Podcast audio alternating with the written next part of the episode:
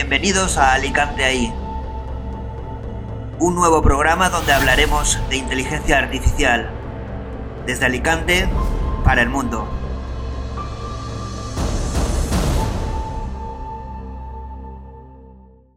Hola, buenos días. Eh, estamos aquí en Ciudad de la Luz, Distrito Digital, con Elena Gómez. Hola, buenos días, Elena, ¿qué tal? Hola, ¿qué tal? Muy bien. Bueno, tengo que decir que tenía muchas ganas de que vinieras. Lo sabes, te he insistido un montón para que... Me alegro de estar aquí también. Para que comentáramos y debatiéramos y nos contaras, pues, un tema que de primeras parece que no tiene relación, pero sí lo tiene, y es inteligencia artificial y la muerte, porque ya se habla que la inteligencia artificial pues nos va a ayudar a lo que es eh, ser inmortales. Claro, esto es algo parece muy, muy de ciencia ficción, pero mm, de forma introductoria, luego nos presentas un poquito qué haces, pero grandes figuras tecnológicas, como por ejemplo el director de ingeniería de Google, pues dice frases como que para el 2045 seremos inmortales. Tenemos, eh, por ejemplo, un premio Nobel, que es Daniel Kahneman, que nos dice que la muerte va a ser opcional, junto con Yuval Noah Harari, que es un poco un visionario, con, con obras como eh, Sapiens, Homo Deus, que son, han sido éxito de ventas. José Luis Cordeiro, lo mismo, en 20 años vamos a ser inmortales, Silicon Valley desvela nuestro futuro. Entonces, esto nos hizo, me hizo personalmente eh, plantearme de decir, bueno, si la muerte ya no va a existir, vamos a ser inmortales, ya no, como dice Steve Jobs, esto de vive eh, cada día como si fuera el último, ya no va a pasar porque no va a haber último día. Claro, esto que, que va a suponer para lo que es el hombre desde un punto de vista humanista. Y claro, te conocí en Blue Center, nuestra empresa Bisofi pues estaba allí en Blue Center Sí, y sí. bueno, me comentaste que una de tus pasiones era la muerte. Y entonces, bueno, lo que quiero que me cuentes a la idea de todo lo que yo he dicho ¿Y esto por qué, no? Entonces dije, uní las dos cosas. Dije, inteligencia artificial, inmortales, Elena, especialista en la muerte. Lo tengo, lo tenemos a huevo. Entonces lo que sí que quiero que te presentes es un poco, que cuentes quién eres, a qué te dedicas, qué haces y luego la pasión por la muerte, de dónde viene. Perfecto. Bueno, sí decir que, que, que alguien pensemos que somos especialistas en la muerte, esto, esto ya en, en sí es bastante raro, ¿no? Eh, no me siento tampoco especialista en la muerte, porque realmente una de mis eh, pasiones es la arqueología y, y, claro, yo trabajo sobre todo el tema de muerte y ritualidad funeraria relacionado con la arqueología. Pero claro, especialistas en muerte... Suena un pues, poco. a lo mejor quizá también tendríamos que estar con, hablando con algún médico, ¿no? Que tuviera otra, otra visión. Yo, desde luego, eh, si puedo hoy aportar algo, va a ser desde la visión Arqueológica. eh, arqueológica histórica, eh, en, en este caso, ¿no? De todas maneras, profesionalmente no, no, no es que me dedique a la arqueología, puntualmente sí, pero no es mi labor diaria. Eh, yo llevo 30 años aproximadamente en, en dirección, en dirección de, de empresas, en el ámbito de la comunicación, en el ámbito del turismo y la gestión del patrimonio cultural. Y, y llevamos unos, bueno, llevo unos tres años, van a ser ya, van a empezar este tercer año en el que estoy, eh, bueno, gestionando un espacio de trabajo colaborativo, un, un workspace, un coworking, cada uno lo entiende de una manera, pero nosotros el enfoque de Gloop es sobre todo generar o crear una oficina de dirección de proyectos. Soy directora de proyectos también, además certificada, utilizamos eh, metodologías predictivas, metodologías ágiles, Scrum, todo es, en esto es lo que... Estás metida en el mundo del emprendedor, de Estoy- la ah, sí, eh, también estamos ayudando a emprendedores, eh, mentorizándoles, pero también a empresas consolidadas al final. Metodología de trabajo, Sí, principalmente. que sí, organización de trabajo y luego incluso pues tocamos también eh, diseño de procesos. O sea, la parte de operativa también, también lo trabajamos. Una O mente, sea, que una eso- mente inquieta. Sí, no, a- a- al final, la verdad es que al final yo siempre digo dos cosas ahí, ¿no? Que que al fin, que, que si llevas estudiando, llevas trabajando tan, muchos años, es que al final sabes de muchas cosas, ¿no? O sea, yo no le veo tampoco mundo- mucho mérito. Yo te veo muy heterogénea en conocimientos y en inquietudes. Sí, pero, dicho, pero, no pero, todo el mundo sí, pero así. aún así, o sea, yo ahora, por ejemplo, pues también hay gente con la que trabajas, ¿no? Que forman parte de tu equipo, que a lo mejor están hoy en día en, en los veintitantos, treinta años, y le digo, súmale más. Con, con las ganas que tienes de aprender o de estudiar, que sigues estudiando, que te sigues formando, que sigues haciendo un máster, que ahora mismo, pues yo que sé, estoy presentándome a exámenes de inglés. Imagínate eso, que lo estás haciendo con 30 años, súmale 20 años más. Ya está. Si lo sigues haciendo, al final verdaderamente conoces mucho Sí, y sabes tienes- mucho. O sea que yo... una actitud de conocimiento y, Mm. y lo, lo aplicas cada día y vas aprendiendo. Sí, es una motivación. Para mí el aprendizaje es una motivación. Sí. Esto es verdad. Pero vamos. Sí, es algo que te fascina. Tenéis proyectos también de, de universidad. Sí, que, sí, de la parte de educación es decir, que ahí también. tendríamos otro para, hablar. Y, al- que tampoco creo que a todo el mundo al final le guste una cosa, ¿no? No. O sea, yo creo que a, bueno, la gente nos gustan muchas. Estamos en- y- aquí en Alicante. Mm. y de dónde y un poquito ese, el- ese, ese pasión por la muerte, ¿de dónde te viene? ¿De pequeña? Sí. Sí. Bueno, sí. ¿Qué te eh, gustaba? ¿Todo el tema ritualista? ¿Tenías curiosidad por qué? La verdad es que eh, fue una revelación, o sea, esto es una revelación en un momento dado en el que cae un libro en mis manos, eh, cuando en la televisión solo existían dos cadenas y solamente podías ver algo en la tele a ciertas horas, porque lo demás era absolutamente aburrido para ti. Y, y encima además me hacían veranear en un sitio donde, vamos, que, que- que prácticamente no había televisión. La creatividad es genial, es un- se, se crea y se, se- fomenta en, en el aburrimiento más absoluto. O sea, cuando estás aburrido es como, voy a leer, voy a inventarme algo, voy a entretenerme con, una piedra o con lo que tenga a mano, ¿no? O sea, creo que el aburrimiento es genial. Entonces yo me aburrí mucho y me aburrí tanto que, que en el sitio donde estaba, y bueno, donde veraneaba, pues había habían varios libros, me aficioné muchísimo a Agatha Christie, me- eh, mm, leí todo en ese momento, además con muy- era muy pequeña en ese momento y me, era- me lo leía y disfrutaba mucho, y cayó en mis manos un, un libro de, de- sobre Tutankamón. Y entonces empecé a leer cómo, cómo, cómo, cómo era todo ese proceso ¿no? de, de la momificación y además te lo contaba bien, cómo fue el descubrimiento. Y bueno, claro, yo ahí, vamos, ya, ya dije, guau, yo quiero ser egiptóloga. Luego me di cuenta que la egiptología no, no era necesariamente lo mío, pero, pero vamos, ya el tema de la muerte ya estaba ahí. O sea, el tema Claro. ya de la ritualidad ya estaba ahí. Y como soy muy práctica, mi vida profesional la derivé por otros caminos, pensando que esto no me iba a llevar a ninguna parte, incluso con historia, ¿no? Tampoco me veía yo como docente salida. de historia, que eran las salidas un poco que tenía. Y lo dejé pues cuando ya tuve más disponibilidad de tiempo Pero sí que lo tienes ahí, yo sé que Sí, trabajas sí, sí, en sí. cosas. Sí, sí, trabajo y lo compagino con, con mi vida profesional habitual. Incluso hiciste algún tema de algún trabajo último, ¿no? Sí, bueno, he hecho ah, trabajos de investigación, eh, además relacionados con museografía. Sí, el último que hiciste, ¿no? Que me comentaste que era sobre... Sí, y sobre todo porque ahora está súper candente, muy candente el tema de, la, de, los, de cuestiones éticas en la exhibición de restos humanos. Entonces yo estuve trabajando en investigación en esto, ¿no? En, en esta parte de, bueno, ¿qué, qué, qué pasa? ¿Qué nos pasa en- con el tema de la muerte y, y por qué sí decidir. o por qué no deberíamos utilizar esa exposición de restos en- Claro, a nivel ver- museográfico? Vamos a hablar un poco, bueno, ya sabemos que Elena Mm. es una voz eh, que, que nos puede contar mucho sobre eso, sabe sobre eso desde pequeña, la ha entusiasmado. Hay gente que sabe mucho más que yo, ¿eh? ¿Qué? Bueno, por supuesto. Venga. Por supuesto, pero seguro que puedes contar Haremos, cosas. haremos más programas, invitaremos a, a más gente, pero bueno, seguro que os puedo contar algo. Para hacer un recorrido en, en el tiempo, ¿no? Mm. para llegar al presente y a lo que va a ser el futuro, pero vamos a empezar un poco por el pasado. ¿no? Así que, ¿Qué ha representado en el pasado?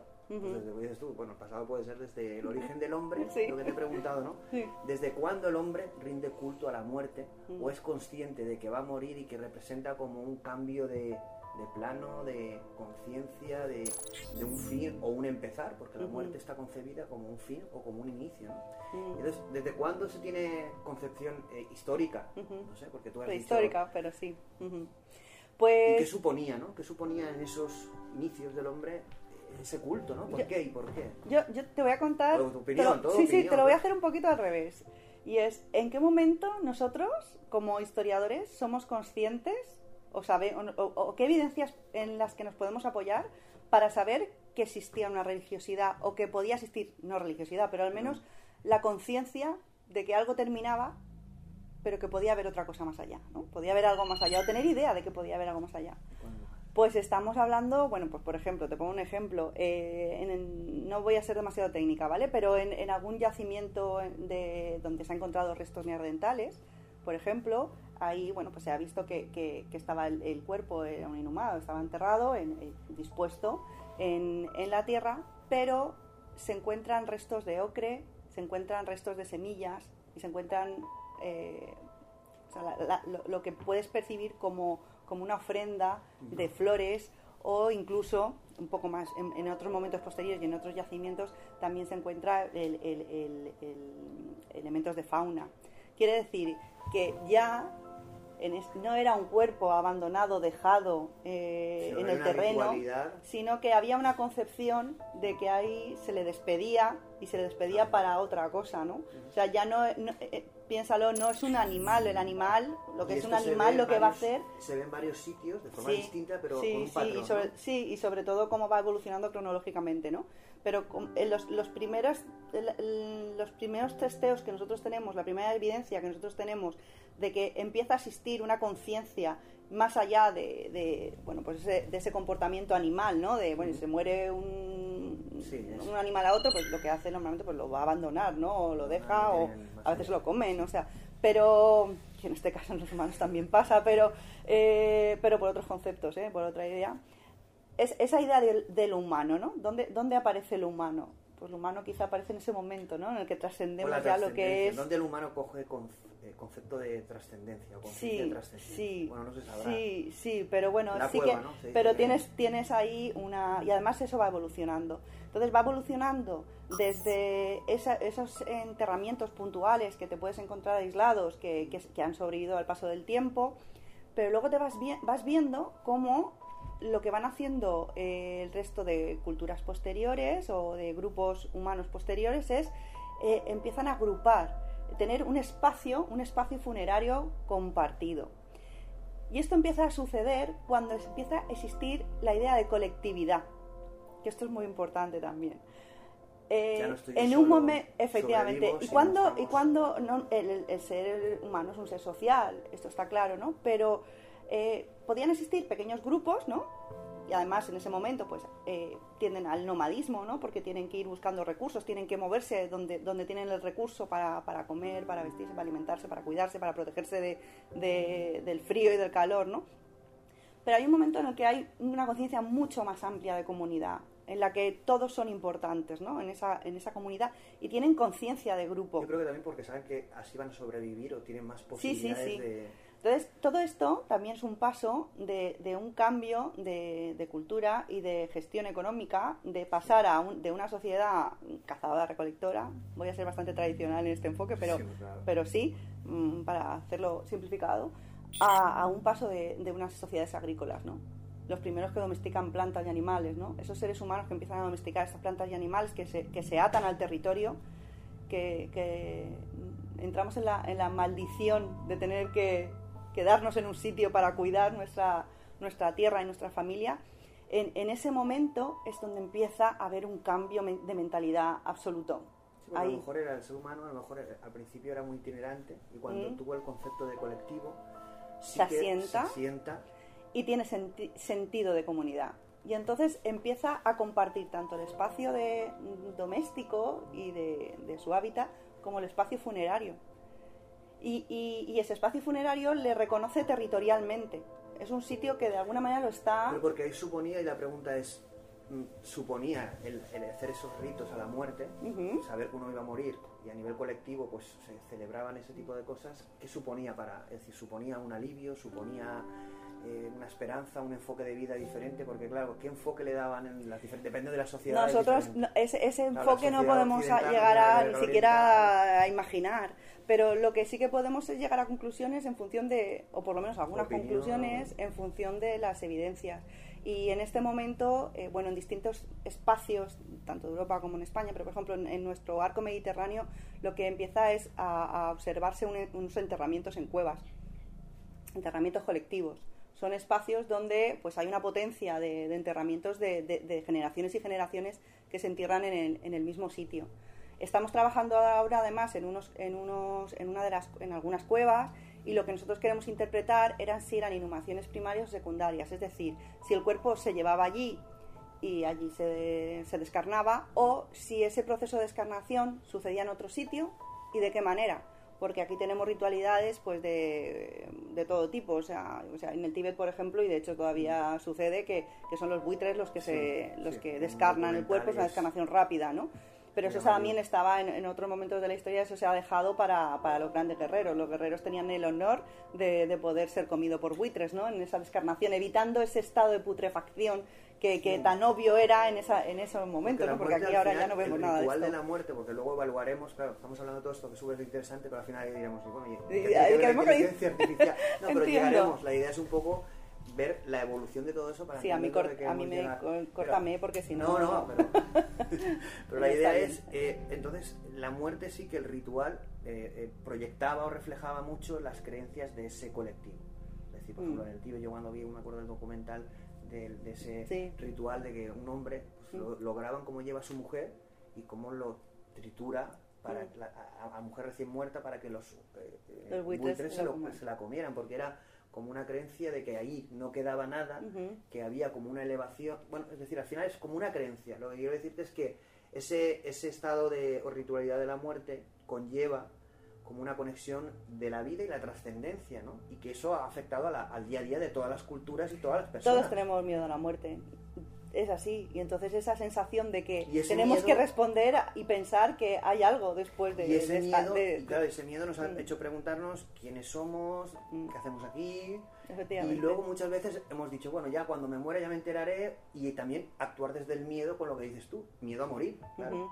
Si no tuviéramos un miedo a morir, ¿qué pasaría? Esto Claro, es eh, totalmente humano. claro la- es lo que muchas veces hemos debatido, es decir, la humanidad, el concepto de humanidad hasta ahora Lleva implícito la mortalidad. Y culturalmente, eh, pues nuestra evolución ha estado implícito eso. Mm. El- es sobre todo el- el- el- la mortalidad física, ¿no? Porque efectivamente en estas culturas y además la aparece en la la religión. la, reli- la religión aparece pues como para intentar dar respuesta a esto, a lo que se tiene miedo y a lo incomprensible, ¿no? Eh, es Sí, es luego, verdad, ¿no? Mm. La, la religión al final no deja de ser una respuesta a lo que no, A uno puede- a- a, lo invisible, lo que Mm. uno no puede entender o llegar a explicar, y bueno, mm, da una explicación ¿no? Mm. de una manera o de otra y de ahí surgen las diferentes religiones, pero que al final no dejan de todas de hablar de lo mismo, que es Mm. pues una trascendencia Sí. representada pues cada uno. Sí, pero bueno, por ejemplo, que esto en lo de canibalismo ritual, por ejemplo, que bueno, eso siempre también genera bastante con- controversia, pero eh, ¿Por bueno, también hay evidencias, ¿no? Pero es verdad, ¿no? Pero en la sensación esta, ¿no? De- en la muerte, sensación está... Sí, sí, en la sensación está de, de- de formar parte de los demás, ¿no? De que no hay, no es un fin, ¿no? Que esto al final forma parte de, de, Que noso- todos de- la comunidad, ¿no?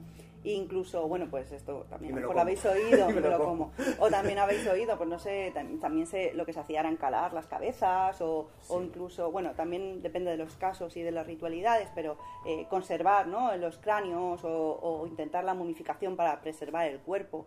Depende de cada religión, pues tiende más a intentar preservar o a intentar hacer que todo pase rápido y que, como por ejemplo estamos en el momento actual, de que, de que esto suceda de forma rápida. Claro, entonces Y no aquí verlo. vemos que bueno, desde que el hombre es hombre, que son miles de años, ¿vale? Ujú. pero bueno, desde la parte prehistórica pues Mm. estamos hablando de una época muy larga Mm, y ahora las noticias pues eh, nos dicen que esta una evolución tan lenta que hemos tenido hasta ahora y que prácticamente lo que es el concepto de humanidad pues no ha cambiado, pues, puede haber evolucionado tecnológicamente, pero la humanidad en sí o el hombre y ya si hablamos biológicamente es una evolución de- del 1% de nuestra variación en, en- en ADN, pero no voy a entrar mucho en, en esos temas.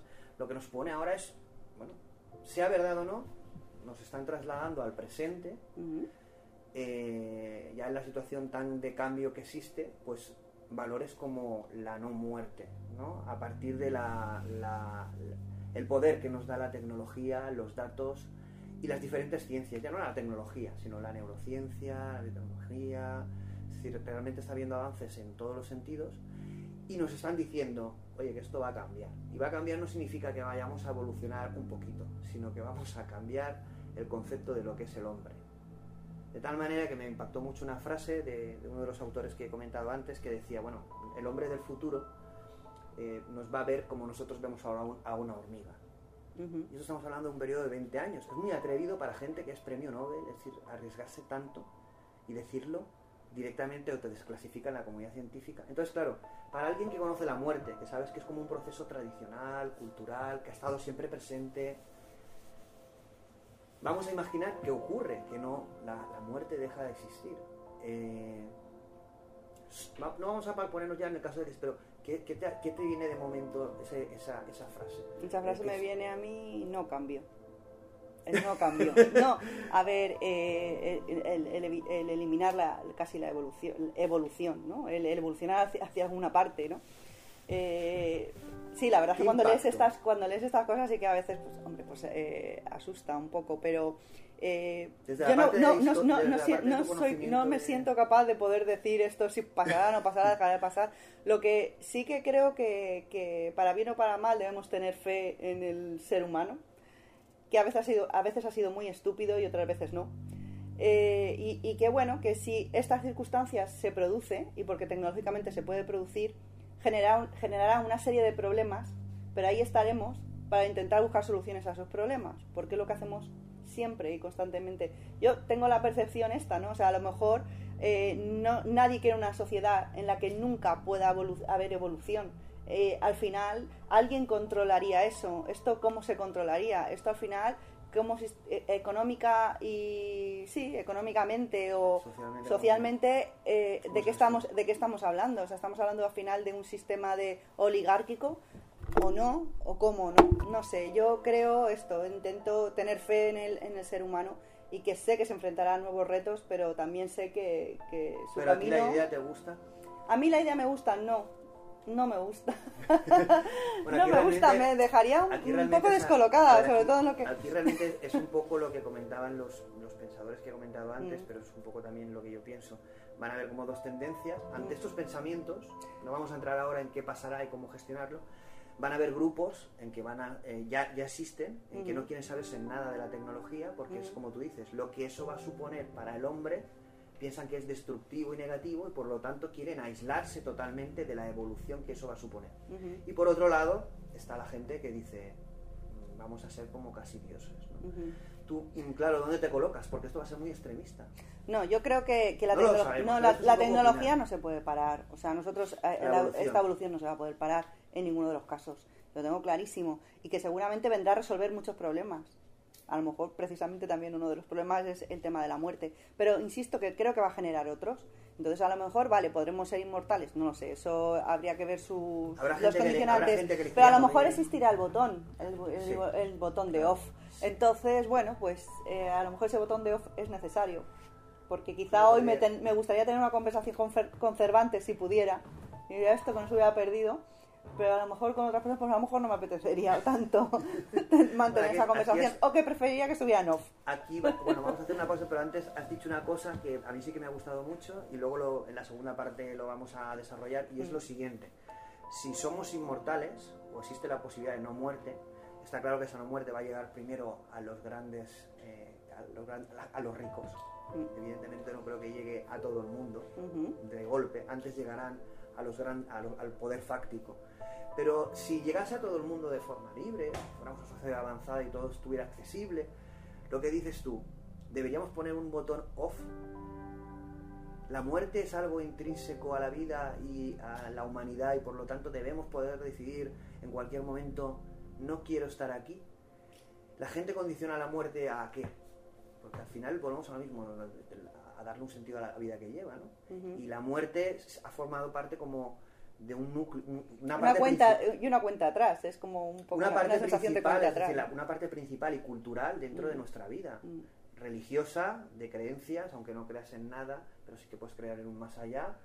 Hay gente gnóstica que no lo sabe, pero claro, cuando ya pueda estar, sea inmortal, no hace falta creer en nada. y eso supone como una creencia hacia adentro más que hacia afuera, pero también nos puede llevar a un vacío, ¿no? Entonces, claro, ese botón off puede ser como... es que es, lo que, es que es verdad, es, es lo que hablamos, de, de, al final se mueve todo esto por un tema ético, por un tema de principios. Y tú me dices, me has preguntado, seguramente serán los primeros los que accedan a los ricos. Pues a lo mejor no. Sí, mira, yo te voy a leer, como no pasa nada que nos alarguemos un poquito. Sí. Pero te digo lo que pienso Sí, yo. lo Pienso que como es un tema tan complicado y que tiene tantas connotaciones éticas, igual que cuando estamos hablando de, de la eutanasia, que fíjate toda la que controversia no que, van a dejar que todavía, ocurra, no van a dejar ta- que todavía, todavía eh, es un, un tema que, se, que, es, que es candente y que, y que se habla. Sí. Yo, fíjate, pienso más eh, en que quizá a lo mejor Sí. eh, esté tan regulado y sea tanto el peso ético que tiene esto que si se empiezan a hacer estas, estas pruebas o quien pueda, sea a través de, de- de una selección. A lo mejor no son los ricos, a lo mejor es otra cosa. A lo mejor son los que la sociedad considera más, o más valiosos Bueno, por sí, alguna razón. eso Y no es, necesariamente eh, por tema de dinero. como los nazis, seguramente querría- que- que- querrían crear una superraza de altos y rubios, pero ¿quién, ¿Quién decide eso, no? eh, era uno bajito Mm. con bigote. Ya, era- ¿quién decide esto? No, pero, ya, ya, pero, pero ¿sabes? Pero sí, que quizá ser que si que la ética a lo mejor Hombre, todavía va a ser lo que frene Y esto se este refleja asunto, también creo. en los libros de Yuval Noah Harari, es lo que dices tú. Es decir, va a llegar un punto en que si queremos crear una nueva humanidad, quizá debamos de partir de, de cero. Claro, nos permite dar un salto cualitativo, evolutivo tan grande que va a haber un corte. Claro, y es lo que dices tú, ¿quién gestiona ese corte? ¿Cómo? ¿Cómo decidimos? ¿Dónde vamos? Y yo creo que mirar atrás hacia la muerte y mirar hacia adelante eh, a nivel tecnológico, a nivel de la inteligencia artificial, que lo va a cambiar todo. Ujú. Es decir, nos da un espejo a lo que queremos ser, ¿no? A lo que qué es la humanidad, qué nos define como hombres ahora y en el futuro. A lo mejor no, no tenemos por qué ser iguales. Entonces, claro, el, el tema de poder condicionar que exista o no la muerte y que además podamos, como dices tú, con un botón off, es decir, que la muerte sea opcional de decir, bueno, y si me quiero morir, si no quiero estar aquí, ¿hasta cuándo tengo que estar aquí? ¿Hasta cuándo tiene sentido estar aquí? Ujú. Y entonces nos daremos cuenta que a lo Es que mejor hasta para el botón off, que seguramente habrá- una, regulación. Vale. Vale. Hasta aquí un nuevo programa de Alicante ahí. Esperemos que os haya gustado a todos y bueno, eh, que nos sigáis en redes sociales, en Twitter, en Instagram, en YouTube. Iremos publicando todos los contenidos. Esperamos vuestras opiniones, vuestras eh, qué os qué- vuestras preferencias en, en cuanto a nuevos temas y programas que os gustaría que tratáramos. Y bueno, os esperamos hasta la próxima. Un saludo a todos.